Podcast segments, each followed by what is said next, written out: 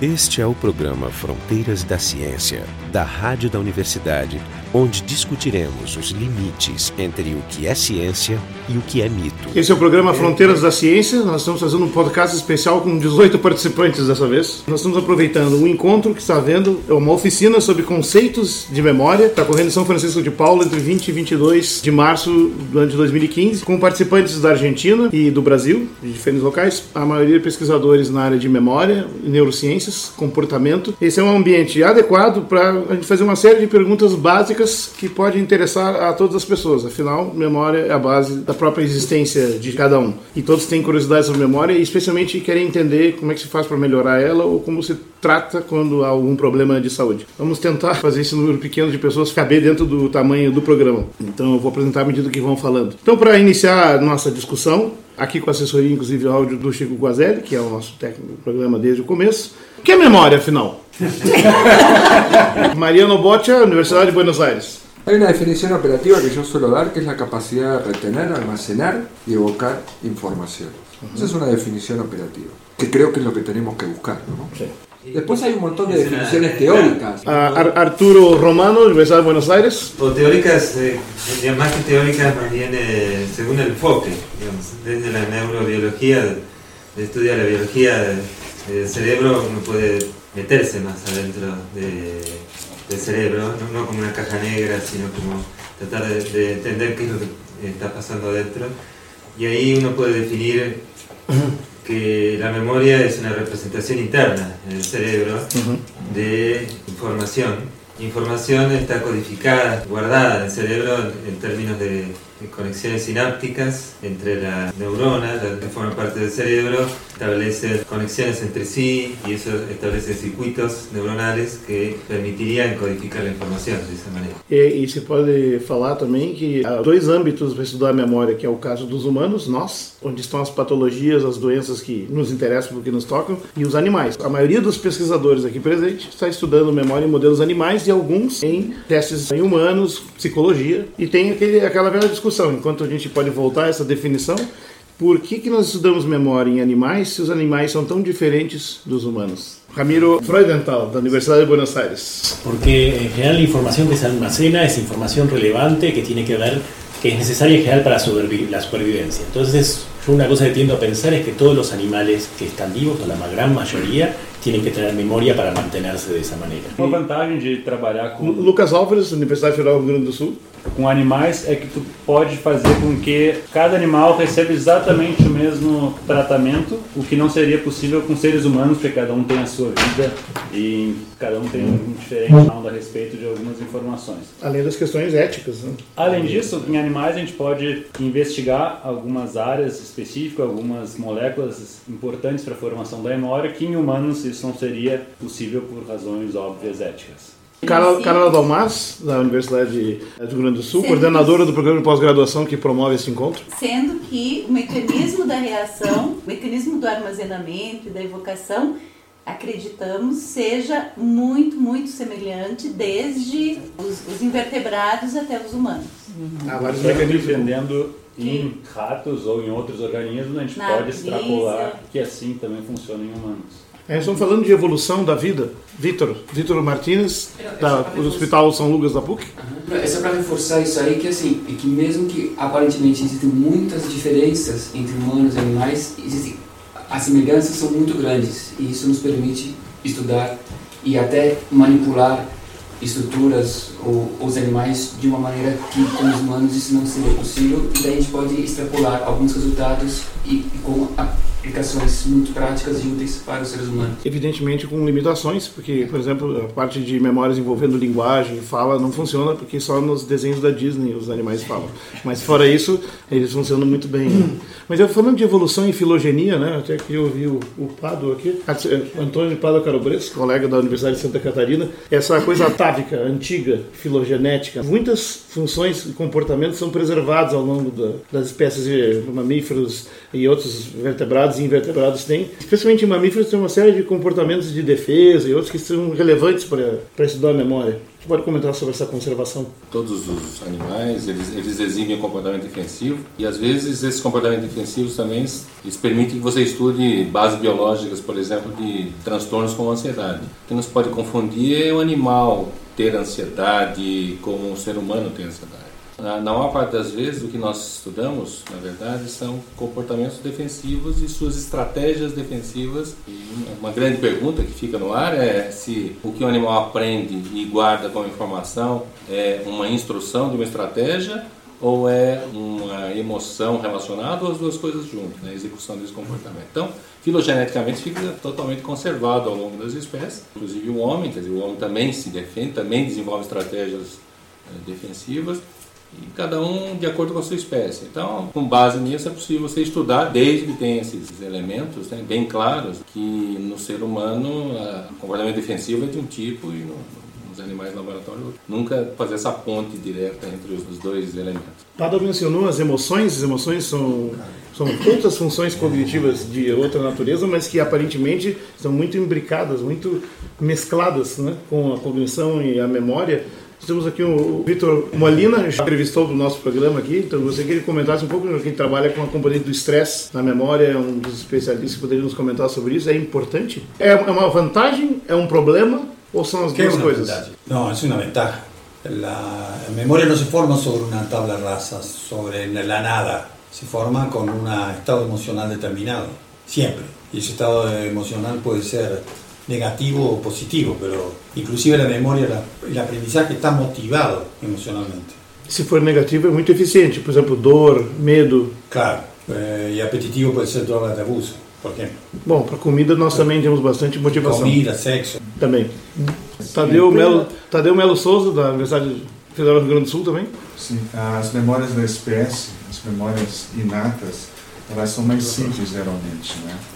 É, um, um, uma ave, ela reconhece o, o, a mãe que vai lhe dar o, a, vai lhe dar o alimento apenas pelos certos formatos do certas características espaciais do bico aspectos muito simples. Já uma memória espacial, que é mais complexa, é, requer é, desenvolvimento mais tardio de estruturas e a experiência. E as, memórias, as emoções negativas? Quando tem uma experiência muito ruim, né, conhece as chamadas memórias traumáticas, um dos assuntos que nós discutimos bastante aqui agora. Alguém gostaria de comentar? Diana Jerusalinski, do Aniversário de Buenos Aires. Sí, antes de pasar a ese tema, que seguramente hay otros colegas que, que pueden hablar mucho mejor, quería señalar una cosa eh, importante, que me parece importante, que es eh, que la las memorias no son este, como fotocopias o copias de la realidad o de la experiencia que uno vivió, sino que son las, las representaciones que nosotros tenemos en, en nuestro cerebro de las percepciones. Entonces esas representaciones obviamente están muy influidas por el estado anímico, por las emociones con que se registran cada una de esas memorias. Es decir, que la memoria no es una copia fiel de lo que ocurre en la realidad, sino que es la representación que cada uno puede tener de esa realidad. Esse é um tema importante porque, na verdade, a palavra memória é usada em muitos contextos e todas as pessoas têm na cabeça a ideia de uma memória de computador. A analogia do computador é muito popular, ela é muito difundida e ela chega a ser um problema na área de neurociências porque ela contamina o discurso. E a memória do computador é completamente diferente da memória biológica. A memória do computador é fixa e tem que ser fixa para ser resgatada com todos os detalhes, inclusive nos algoritmos matemáticos tem truquezinhos lá para garantir que não falte um bit. Enquanto a memória animal é feita sobre outra base, flexível, e esse é um dos assuntos mais importantes que a gente está discutindo reiteradamente nessa, nesse debate aqui, né? que é o fato de que na nossa área, durante muitos anos, se achava que as memórias eram parecidas com dos computadores. E parece que não são. Quem arrisca? Bueno, entonces, eh, continuando con tu pregunta anterior, que me no, parece no, importante, claro, me parece importante ligar las dos cosas, justamente, este, por ejemplo, las emociones actúan, pueden actuar de una manera positiva o negativa con respecto a cómo se registra una memoria. Y en este sentido, por ejemplo, una emoción de un, hecho traumático puede producir una memoria muy fuerte, ¿eh? como hablábamos hoy, una memoria que sea traumática. traumática y difícilmente mutable, digamos. porque las memorias pueden cambiar, pero esas memorias parecieran más difíciles de cambiar, entre comillas. Aquí, Verónica Baez, Universidad de Buenos Aires. Y eso es la principal diferencia entre las computadoras y el cerebro. La idea que las emociones pueden modular las memorias. En cambio, en la computadora, lo que uno registra es completamente guardado de una sola manera. Burocrática y fría. Sí, o bueno, eh, no quiero decir objetiva, pero es de una sola manera. Nosotros, en cambio, guardamos nuestras memorias de hecho, se ha visto que personas que vieron un, o estuvieron en un hecho registran memorias distintas según la emoción que le ponen eh, o que tenían en ese momento. Ah, isso quer dizer que as emoções servem para hierarquizar e botar em diferentes graus de importância o que está sendo registrado. Enquanto os computadores anotam tudo igual e el único jeito de jerarquizar es botar em pastas diferentes, que es lo que las personas costumbremente no hacen. Igual, hacer una analogía con las computadoras. Me parece que vos cuando introdujiste el tema decías que tratamos de explicar a la memoria como la memoria de la computadora. Me parece que es al revés. En realidad el concepto de memoria significativamente mucho más antiguo de cuando existían las computadoras. Lo que nosotros eventualmente uno termina haciendo es cuando alguien diseña una computadora, quería dejar de manera, grabar de manera fiel y permanente una información, que es lo que no ocurre normalmente en nuestras memorias. Nosotros creemos que nuestras memorias son fieles y yo creo que no deberíamos confiar tanto en ah, nuestras Son fieles a nuestras emociones del momento. No sé a quién. Pero, yo digo fiel en cuanto a, a, si representan el hecho. Claro. Ah, quer dizer que nossas memórias não são confiáveis? Não. não. Ah, um consenso. As emoções podem fazer com que a memória fique muito forte. É. é só perguntar, por exemplo, um americano onde é que ele estava no 11 de setembro, um caso clássico, ou quando boa parte dos brasileiros estavam no 7 a 1 os que gostam de futebol, foi equivalente a tomando cerveja tranquilo porque sabia que ia levar uma goleada. Só não esperava tanto, né? Eu esperava, não, eu esperava uns 5. É. Isso é o trauma, quando vem mais do que não, espera. É, mais leve. Arturo, Arturo. Uma característica de, de, de, de, la memoria é que, puede, que es muy que puede ir transformándose con el tiempo. A, dinámica. a diferencia dinámica, a diferencia de la, de la, memoria de una computadora que se almacena en el disco rígido y que permanece intacta, desde que se almacenó hasta que se vuelve a, a recuperar, el cerebro en, la medida en que, en que vamos evocando esas memorias, eventualmente pueden ser cambiadas y, y, la, la, memoria original puede terminar siendo muy distinta a lo que la memoria actual, la memoria que uno tiene en este momento. ¿no?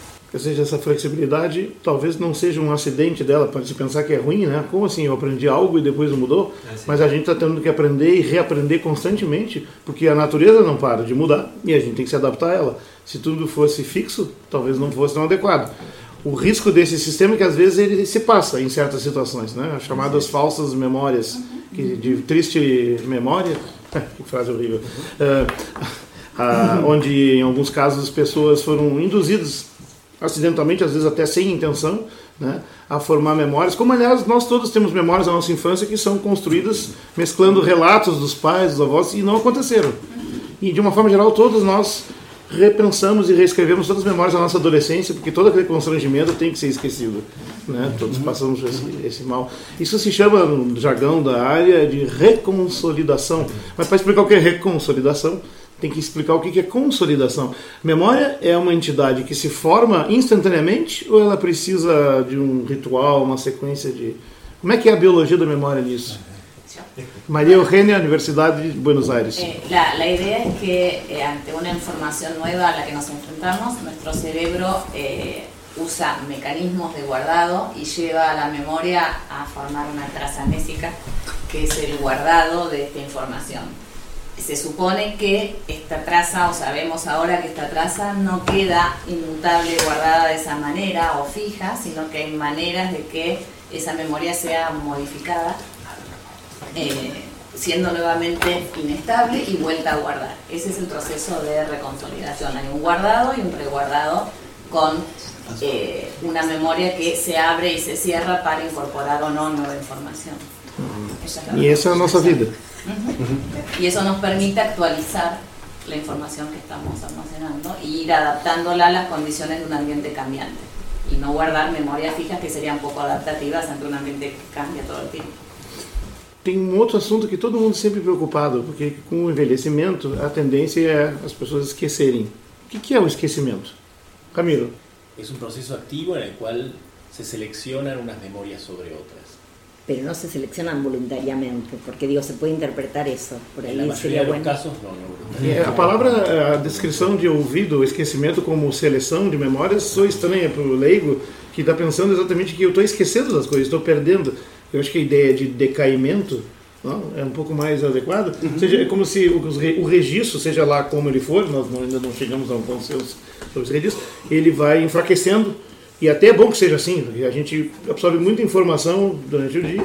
Se a gente fosse lembrar de todos os detalhes, talvez não fosse tão saudável. Há um conto famoso autor argentino, Jorge Luiz Borges, que é Funes, o Memorioso, vários leram, que conta um relato fictício, aliás, surpreendentemente parecido com um relato feito por Alexandre é, Luria, né, de um paciente hiperamnésico que ele teve na Rússia nos anos 50, que é uma pessoa que não esquecia nada, nada do que ele viveu. Aí é bom distinguir as memórias episódicas, ou seja, tu descreveu o dia, a hora e com quem tu esteve quando aprendeu tal coisa, das memórias é, declarativas, é, mais é, tradicionais, que são uma descrição um pouco mais conceitual, sem entrar nos detalhes do momento da tua vida em que estavas lá. Então, aprender, por exemplo, que Napoleão nasceu no ano X, é diferente de eu lembrar do dia que o professor Zé da Silva disse isso para mim e eu me emocionou por uma razão em particular. Então, essas memórias têm muitos detalhes, mas as pessoas costumam esquecer delas. Por exemplo, quem lembra o que tomou no café da manhã hoje? Muitos. E no mesmo dia da semana passada? E o que tomou no café da manhã um mês atrás? Um ano atrás? Ou quando tinha 15 anos? Existem essas pessoas, eh, que o termo técnico usado agora é hipertimésicos. A hipertimesia é a supermemória. E todos esses pacientes são agora, antes só se conhecia dois ou três, agora tem mais alguns, já chegamos a uns 10 mais ou menos. São pacientes que têm supermemória episódica. Eles não lembram tudo que leem, tudo que estudam, eles lembram tudo que eles viveram. E, e levam tanto tempo para reviver todos os detalhes que ocupam quase o dia inteiro para relembrar um outro. Portanto, não é uma vida muito saudável. Era o caso do paciente do Luria, é o caso do Funes, o memorioso. Ou seja, lembrar demais é bom ou não é bom? O que vocês opinam? Mariano. Para mí no tiene una función. Para mí, digamos, Funes no tenía memoria. Memória porque não, não faz... tinha a capacidade de abstrair. Assim, então a memória não é só registrar, é registrar e ir limpando a vaga, sintetizando um suquinho, né, um sumo, e usar isso que é o que tu precisa para viver o dia a dia. Hay uma frase que decía, creo que se atribuía a Freud, decía recordar es olvidar. Lembrar y esquecer. Olvidar, no en el sentido de la fisiología, pero en el sentido de sacar detalle. Perderlos. No sé, quizás es un proceso activo probablemente. Selecionar, aí apareceu selecionar antes e também generalizar. Vitor, Vitor Martins.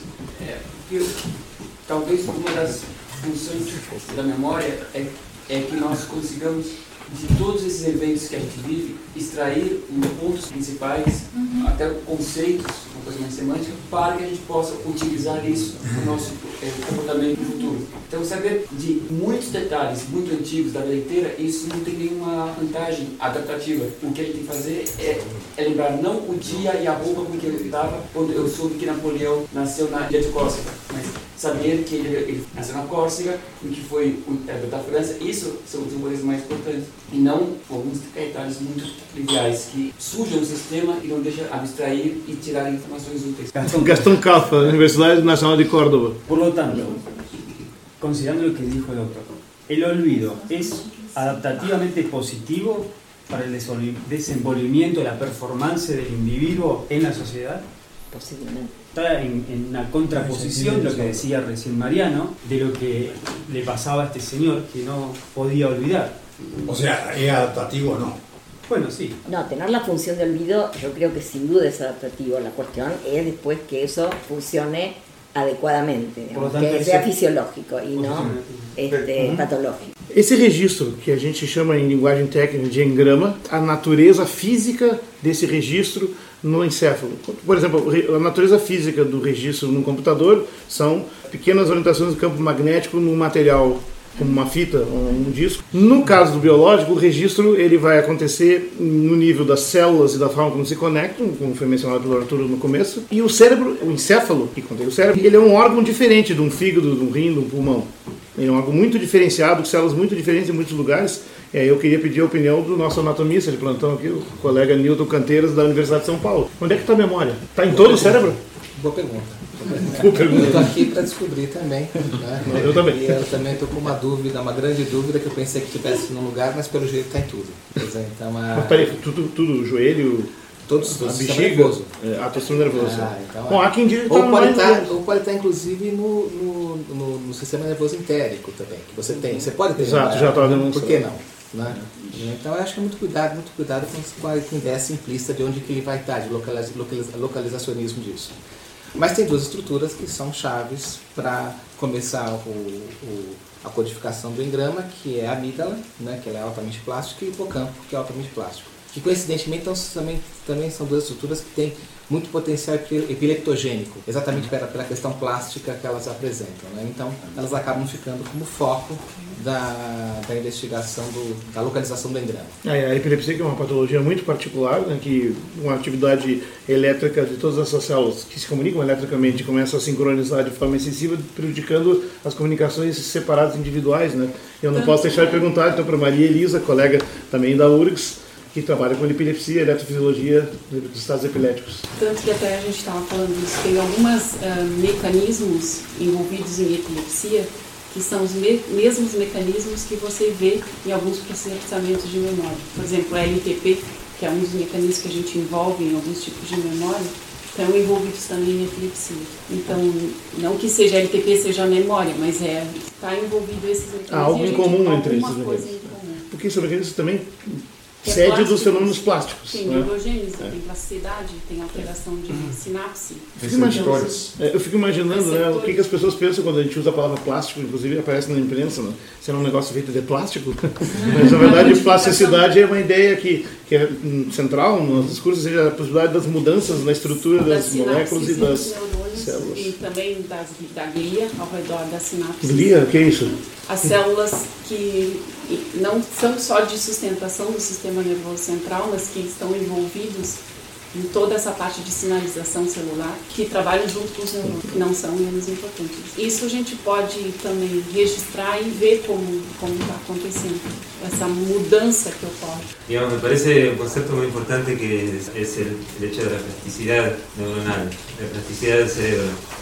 El cerebro tiene una capacidad plástica sorprendente, y esa es una gran diferencia con, con una computadora. Justamente en, esa capacidad plástica se, se considera, de acuerdo a, las teorías que, manejamos de cómo se almacena la información en el cerebro, es la capacidad de cambio que tienen los circuitos neuronales, es lo que, lo que permite que la información se almacene. Cambios en las conexiones que establecen entre las neuronas sería la base, la teoría conectivista, ¿no? la, la base para, eh, mediante la, cual la información puede ser almacenada y guardada en el cerebro. Y todo, y todo eso depende de, de muchos mecanismos moleculares que tienen lugar dentro de las neuronas y que permiten eh, establecer esos cambios.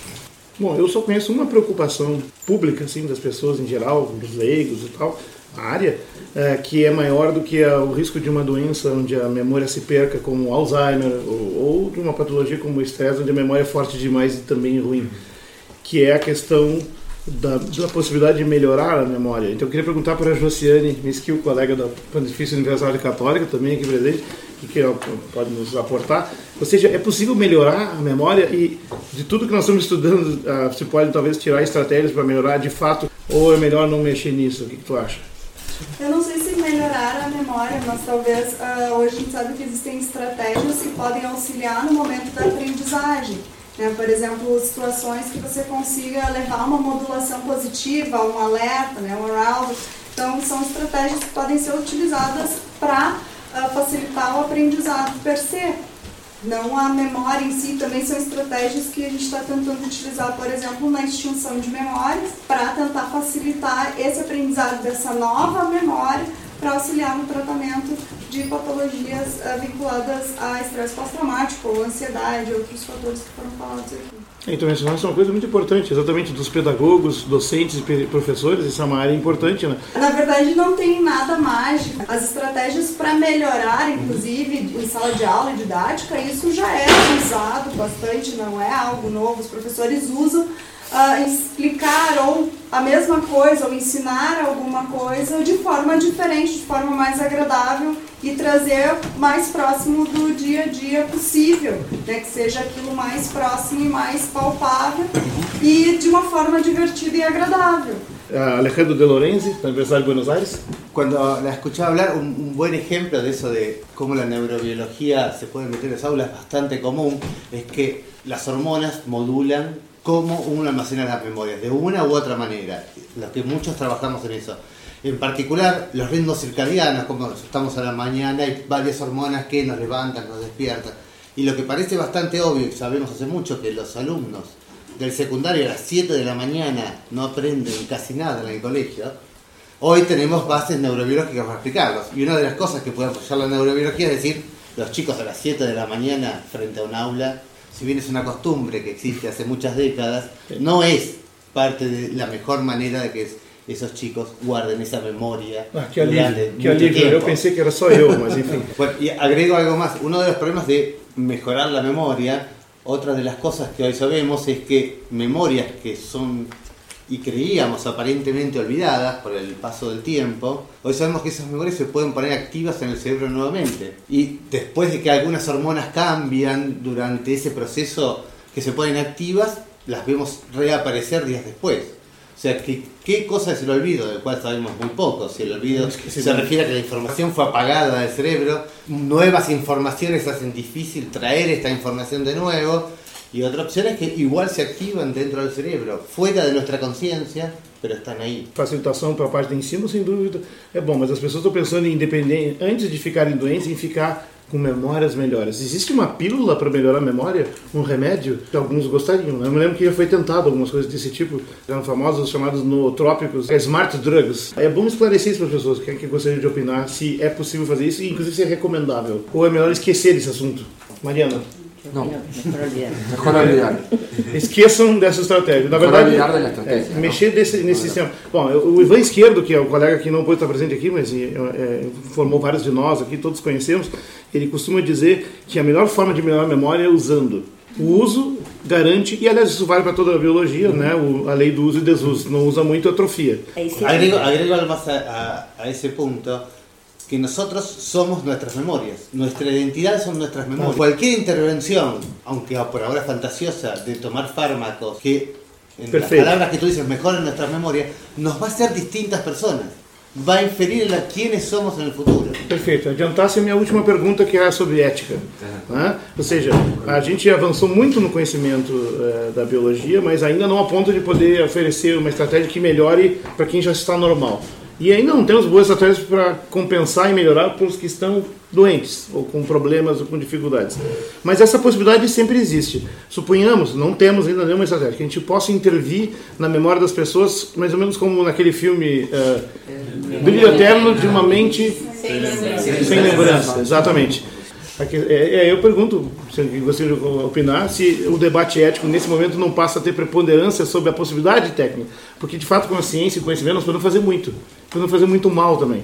E não discuti-lo eticamente, às vezes, é uma forma de dar deixar sinal verde para avançar algo que no fim podemos nos arrepender muito. Mas o, a questão ética fica mais clara no filme do Jim Carrey, né? Porque ele tenta, ali ele mostra uma coisa que parece muito provável que seja, no caso mesmo que tentemos, seja ao tentar apagar uma memória, você não consegue tirar ela porque ela está associada de forma tão arraigada com tanta coisa que o único jeito de apagar é matando a pessoa. Isso a gente já sabe que funciona.